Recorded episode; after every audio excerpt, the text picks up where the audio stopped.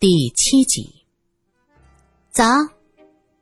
第二天早上，苏三走进警局大门，微笑着和警员们打招呼。伸手不打笑脸人儿，更何况大家对这个相貌清秀的女记者很有好感，也纷纷对她点头。这时，走廊上传来一阵急促的脚步声，接着苗一的声音响起：“头儿，头儿，你猜猜？”我查到什么了？受害者的妹妹果然有问题。苏三闻言精神大振，转身看向门口的苗一，急忙回过头。这时罗隐正好走进来，和他四目相对。罗隐有些不自在，急忙错过眼神，低声咳了一声。兴奋的手舞足蹈的苗一看到探长来了，笑着说道：“头儿，你太神了。”那个小赵太太就是有问题。一大早大呼小叫，罗隐横了他一眼，苗一吐了吐舌头，过来，到底什么情况？苗一乖乖的跟着罗隐进了里面的队长办公室，苏三轻手轻脚跟着走到门前，罗隐重重的关上门，苏三差点被门打到鼻子。他尴尬的摸了一下自己的鼻子，若无其事的转过身，几个警员都急忙低下头，各忙各的，装作什么也没看见。苏三眼睛一转，直接从桌上拿个茶杯倒扣在门上，将耳朵贴在上面仔细聆听。警员们都惊讶的盯着他，这位记者小姐好嚣张啊！就这样光明正大的偷听，哦。能做到这样，已经不是偷听了，好大的胆子！苏三有着神奇的嗅觉，同时听觉也比正常人敏锐的很多。他依稀听到苗一汇报道：“我查到小赵太太，哦，她叫赵清平，四年前曾经来警局报案，说女儿被人侵犯，可是不久之后就称是误会，又赶来销案。”啊。继续，罗隐知道，这其中一定有很大的秘密，否则苗一不可能故弄玄虚。夸我，赶紧夸我，夸我，我就继续说。隔着门，苏三都能想象得到苗一眉飞色舞的得意劲。罗隐冷冷的又说一遍：“继续。”呃，我从档案室。找到了当初的报案记录，他说，侵犯他女儿的人是赵科。苏三听到这儿也是格外的吃惊，手一松，茶杯哐当一声掉在地上。办公室内很安静，因此这声音也格外的响。有的警员急忙低下头，有的装作看卷宗的样子。每个人都憋着笑，苏三急忙弯腰检查杯，门开了，罗隐冷冷的问：“怎么，摔杯为号啊？”苏三捧着杯子，尴尬的呵呵一阵傻笑，一句话也说不出来。苗一站在办公室，对他挤眉弄眼，嘴巴咧到了耳朵根。大家都过来，听小苗说一下最新的情况。罗隐大手一挥，所有警员都围了过来。苏三心道：“真的是啊，刚才弄得神神秘秘的，早这样大大方方的多好，我哪里会去偷听呢？”苗一现在成为了众人目光的焦点，装模作样的清了一下嗓子。一个警员从后面拍他后脖梗子一下：“有话快说，有屁快放，别啰嗦。”苗一正装腔作势。被人这样拍一下，一口气上不来，变成真咳，咳了一阵，眼泪汪汪的，指着拍他的警员说：“呃，你想害死我呀？”讲。罗隐的声音冰冷中带着不可置疑的语气。苗一不敢再卖关子了，急忙继续说道：“赵清平，哦，就是死者的妹妹，小赵太太，其实……”该叫她袁太太。原来她先生是姓袁的，四年前来警局报案，声称他年仅十余岁的女儿袁晨被外甥赵柯侵犯。不过在两天后，他就跑来撤销案件，说是自己搞错了。苗一说完，众警员面面相觑。警员小娜问：“那这件事情到底是真的还是假的呢？”那谁知道了？不过他总不会平白无故的就污蔑自己的外甥吧？苗一讲完，看着大家，赵清平很有嫌疑啊。假设赵科真的侵犯了自己的表妹，随后不久就出国，赵清平对他是恨之入骨，杀了他也有可能吧？他是何时出国的？苏三问。在这个案件销案后半年，去了英国读书，这才回来不到十天就被杀了。苗一吐吐舌头。不怀疑赵清平都不可能。我想，我昨天晚上看见的，就是袁晨。苏三说道：“昨晚我和田玲玲回家，看到赵清平从我们公寓走出来，一个女孩子来找他。那女孩的确是十五六岁的样子，别着的校徽像是培成女中的。女孩子埋怨赵清平怎么这么晚还不回家。我从她的身上。”我闻，呃，我感觉不到一丁点悲伤的味道，只有不耐烦。这对母女对赵太太母子的死全无悲伤，这的确是件奇怪的事儿。你能闻，呃，你的直觉能否告诉你谁是凶手？罗隐的语气不带一点嘲讽。几个警员听到这话都觉得莫名其妙。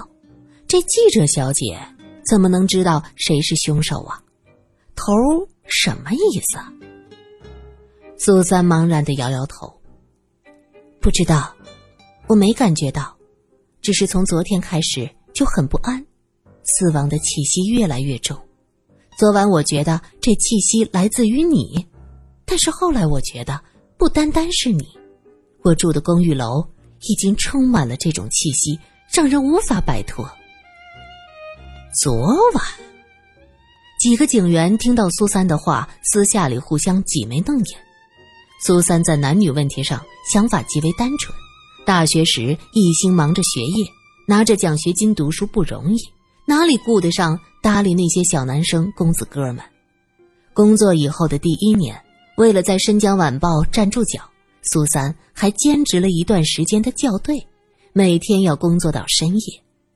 爱情这种东西，他根本没有奢望过。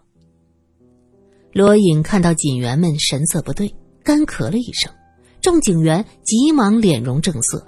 小娜摆出一副跃跃欲试的样子，道：“那现在就去把赵清平带过来，还有他那个女儿，叫叫什么来着？袁晨。”苗一提醒着：“对，袁晨，也一起带来审审看。”每个人都有自己心底的伤疤。假如这件事情是真的，事发时袁晨只有十来岁，只是初步怀疑，就将他带来询问，大家觉得合适吗？苏三环视众人，小娜脸有些黑，嗡声嗡气的说：“如果真的是伤疤，当初就不该销案呢。赵清平销案说明了什么？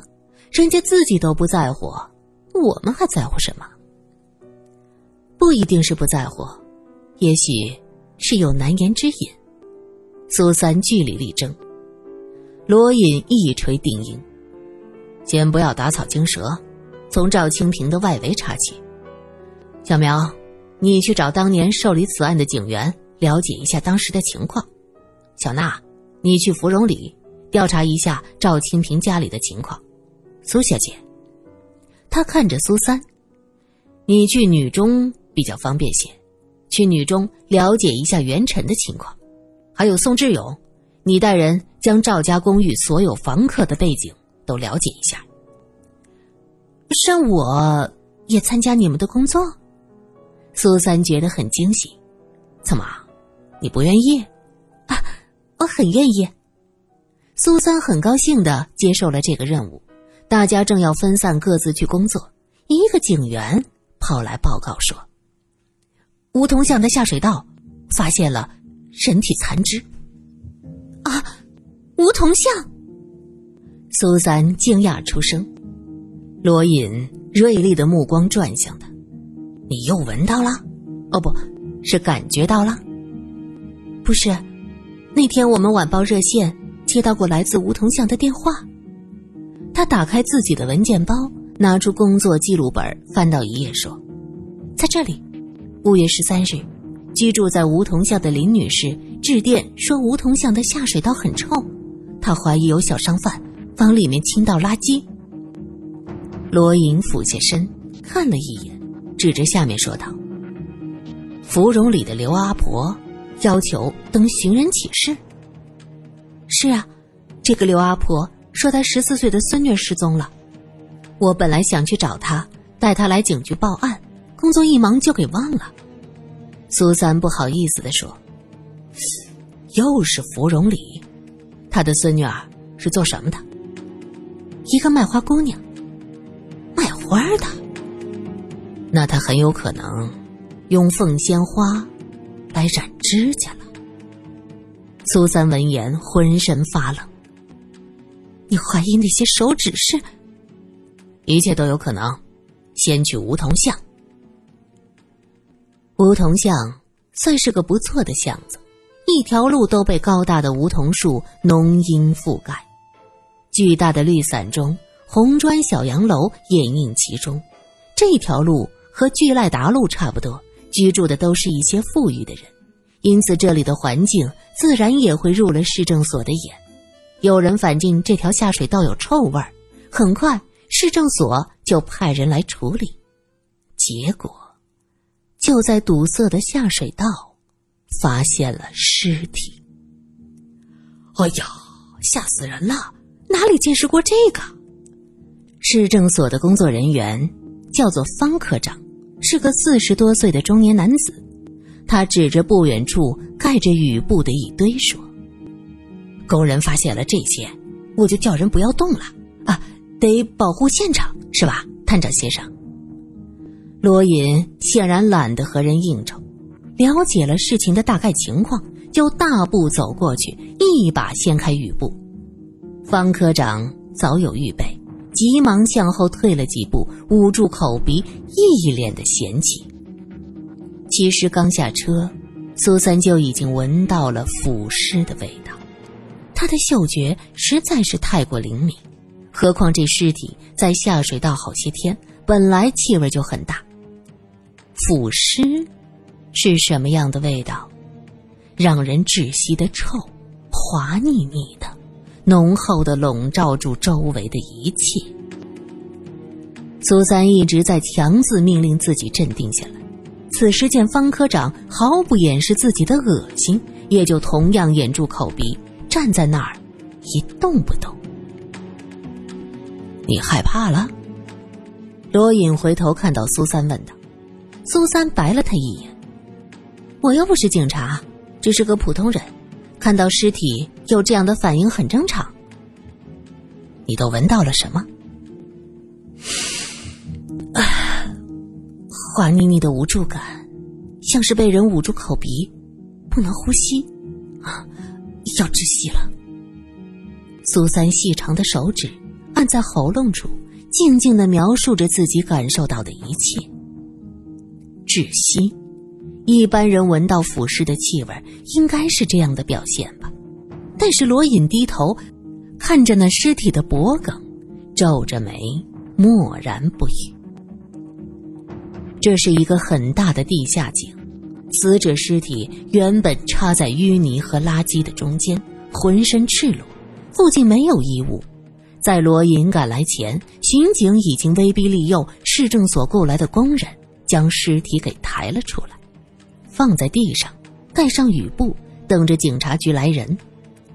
女尸像是一条被扔在淤泥中的鱼，胸腹腔被打开，里面空荡荡的。大腿很多肉都被切除，两条肋骨也不见了。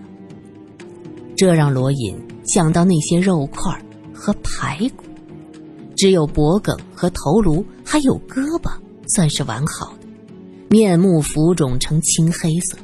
罗隐注意到尸体喉部有明显的一圈紫黑色。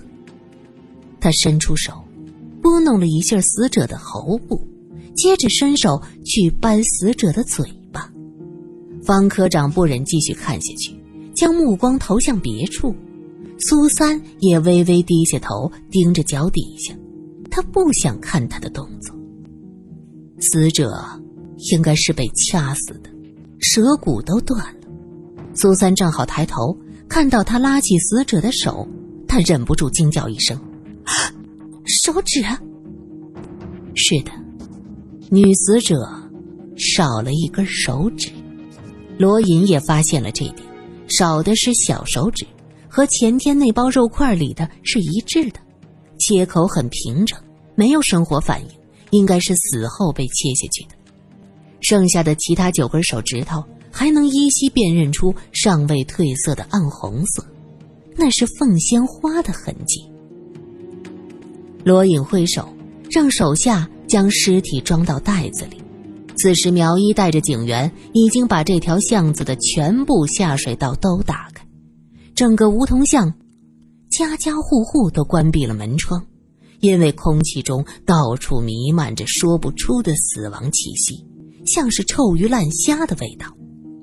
附近街道的人都在问：“这附近在做虾酱吗？怎么这么臭啊？”头儿，下水道都撬开了，找到了这个。小苗戴着橡胶手套，将一团臭烘烘的东西扔在地上。虽然浸满了污水，散发着臭气，依然能辨认出那是一堆衣服。罗隐用棍子挑开那堆衣服，他认出这些应该是很普通的蓝布裤褂，还有一件鲜红的小肚兜。这年月，时髦女郎是不会有这样老土的装扮的。死者应该是一个非常普通的底层人家的姑娘。罗隐看向苏三：“你来看看这些衣服，有什么发现吗？”苏三捂住口鼻，不情愿的上前走了几步，看了几眼，说：“都是粗布的，看来死者家境贫寒。这肚兜嘛，绣的倒是不错，手工很好。你能闻见什么？栀子花，有栀子花的气味。好。”但愿你这次是对的。罗隐不是很相信，因为整条街都是这么臭，他竟然能闻出栀子花香，这未免太匪夷所思了。罗隐命人将尸体装上袋子运走。这时，那方科长赶紧问道：“探长，我们的人能走了吧？”他实在是不想在这样的环境里多待，简直要了老命了。等一下。我想再问点具体的情况，麻烦你将发现尸体的工人都叫过来。罗隐嘴里说着麻烦，可是表情完全是理直气壮。方科长只能招呼那几个工人过来，其中领班的工人一见罗隐，面色古怪，回头对着苏三吹了一声口哨。真巧，怎么又遇见你了？我只是找碗饭吃，求这位漂亮小姐。跟探长大人求求情啊！苏三也瞪大了眼睛，原来这个领头的竟然是那天发现尸块现场的白象人之一。苏三记得，那个老巡警还叫他秦大麻子，只是这个秦大麻子的脸上倒是没有麻子，只是面皮上有些坑坑洼洼的，想必是小时候出天花落下的。你竟然还做这些活罗隐也觉得意外，在他心里，这种白象人也就是城市里的垃圾。他从来没有想过，垃圾们也能做点力所能及的工作。探长，我们也想自食其力嘛，四处找人家讨饭吃也是很难的啦。秦大麻子用黑乎乎的手挠挠自己的后脑勺。我们哥几个真的只是来做个立功，哪有想到遇到这么邪性的事儿？还真是倒霉催的。你具体讲讲，是怎么发现尸体的？就是方小三儿说，他哥那边要找清理下水道的工人，说是报酬还不错，我就张罗几个人应承下来。他说到方小三儿的时候，目光偷偷的瞟向方科长。